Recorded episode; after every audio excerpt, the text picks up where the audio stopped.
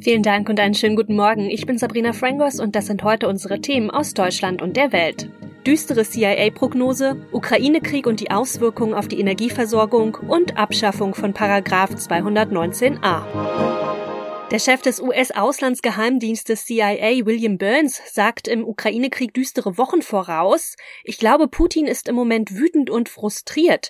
Das sagte er bei einer Anhörung im US-Kongress. Putin werde wahrscheinlich noch einen draufsetzen und versuchen, das ukrainische Militär ohne Rücksicht auf zivile Opfer zu zermalmen.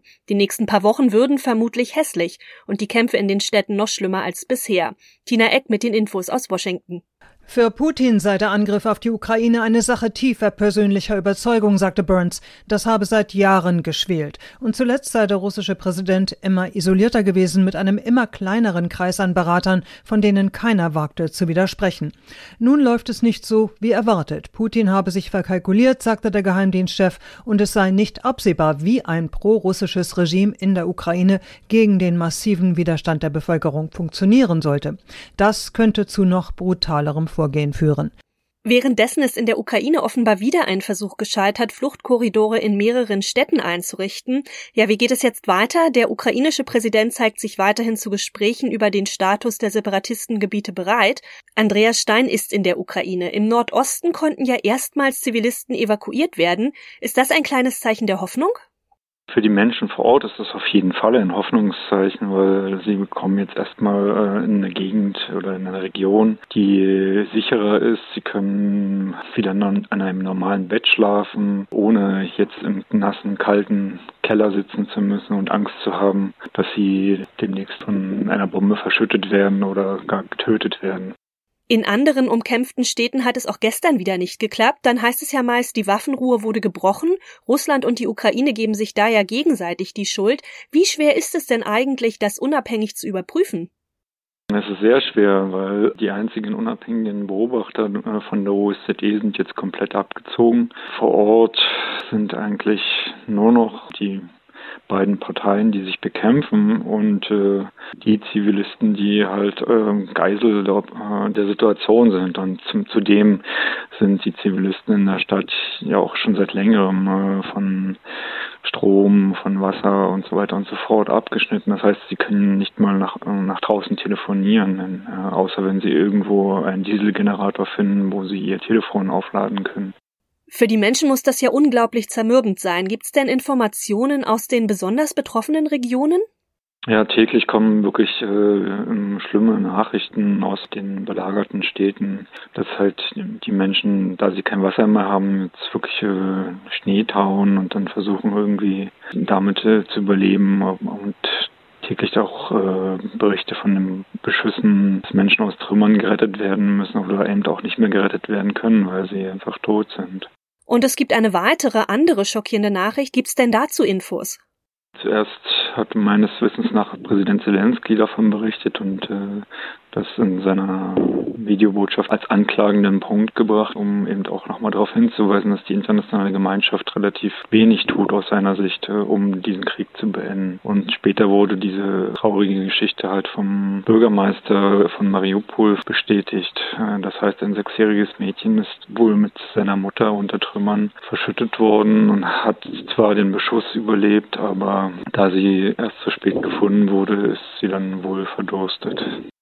Ja, fast zwei Wochen dauert der Krieg ja nun schon an und es zeichnet sich immer mehr ab, dass es noch sehr lange dauern dürfte. Wie steht's denn um die russische Strategie?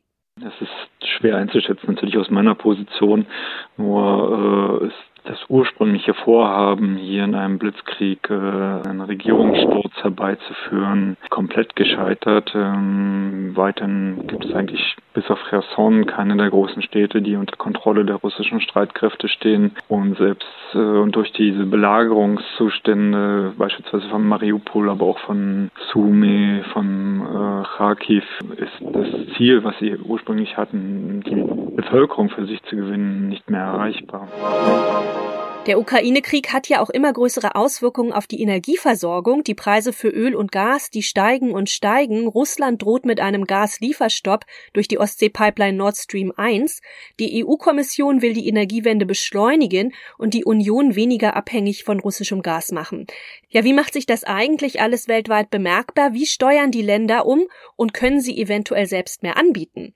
Dorothea Finkbeiner mit Antworten aus Frankreich. In Frankreich haben die Menschen noch einen Vorteil, denn die Energiepreise wurden von der Regierung eingefroren bzw. gedeckelt. Konkret bedeutet das, dass hier Gas für private Heizanschlüsse bis Juni nicht teurer werden darf, Strom bis Ende des Jahres um höchstens vier Prozent. Benzin allerdings stieg zum Entsetzen der Autofahrer in einigen Regionen bereits jetzt auf über zwei Euro pro Liter. Frankreichs Präsident Macron will nun schnellstmöglich innerhalb Europas einen Plan ausarbeiten, um die Folgen der Ukraine-Krise abzufangen. Philipp Detlefs hat die Infos aus Großbritannien. Ja, die Preise für Strom, Benzin und Diesel sind hier in Großbritannien zuletzt schon ziemlich in die Höhe geschossen. Wenn jetzt Russland die Versorgung einstellt, dann wäre Großbritannien da eher indirekt von betroffen. Denn weniger als fünf Prozent des britischen Gasimports kommt aus Russland. Die Preise würden allerdings auch hier weiter steigen, weil die Engpässe auf dem Weltmarkt dann natürlich die Nachfrage in Europa erhöhen. Premierminister Boris Johnson hat deshalb gesagt, Europa muss schnell Lösungen finden, um in Sachen Öl und Gas von Russland unabhängig zu werden. Konkrete Maßnahmen nannte Johnson allerdings nicht. Tina Eck ist in den USA und weiß mehr. Ja, hier in den USA sind die Benzinpreise seit dem Aufmarsch der russischen Truppen schon um 75 Cent in die Höhe geschnellt. Das ist gewaltig. Das tut den Autofahrern weh. Es ist für beiden politisch geradezu tödlich. Und die Lage wird natürlich mit dem Importstopp nun noch schlimmer. Äh, das hat Biden auch eingestanden und hat versprochen, alles zu tun, um die Auswirkungen hier in den USA so gering wie möglich zu halten. Äh, die Heizungsmonate sind ja nun vielerorts äh, Gott sei Dank bald vorbei.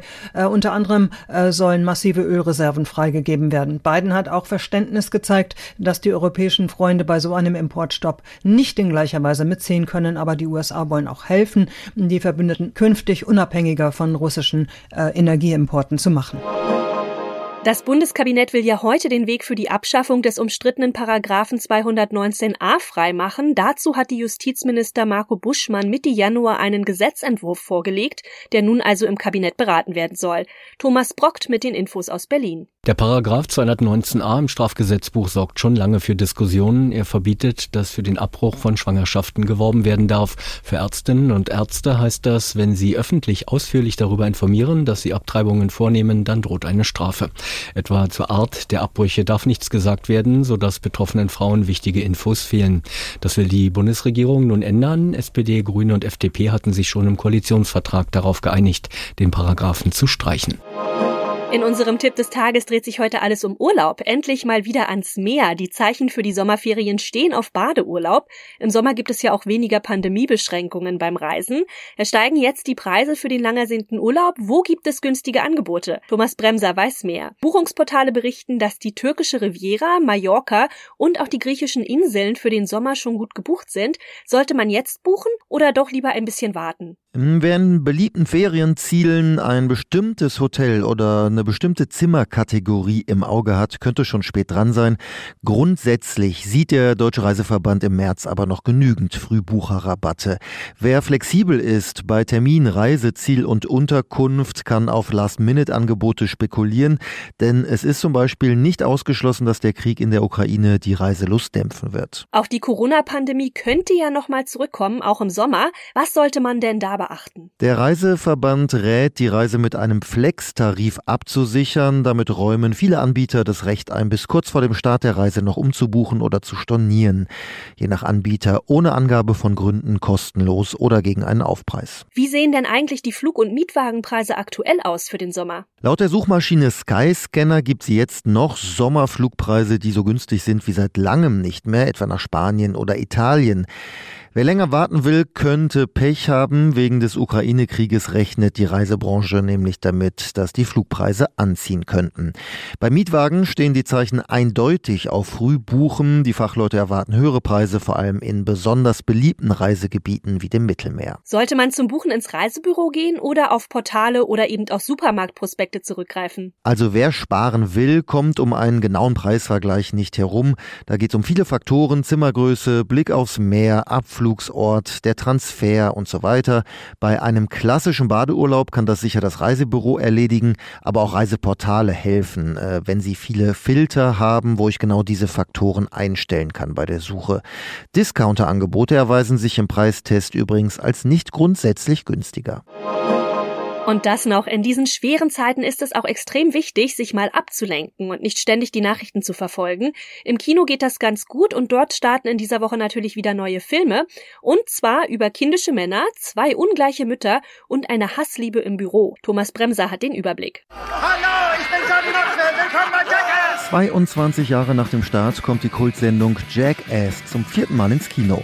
Jackass Forever bietet wieder Streichestunts und Mutproben, bei denen man sich immer wieder fragt, haben diese ergrauten Typen um Johnny Knoxville und Steve O eigentlich einen an der Waffel? Viele fragen, wie Jackass wohl sein wird, wenn wir älter sind.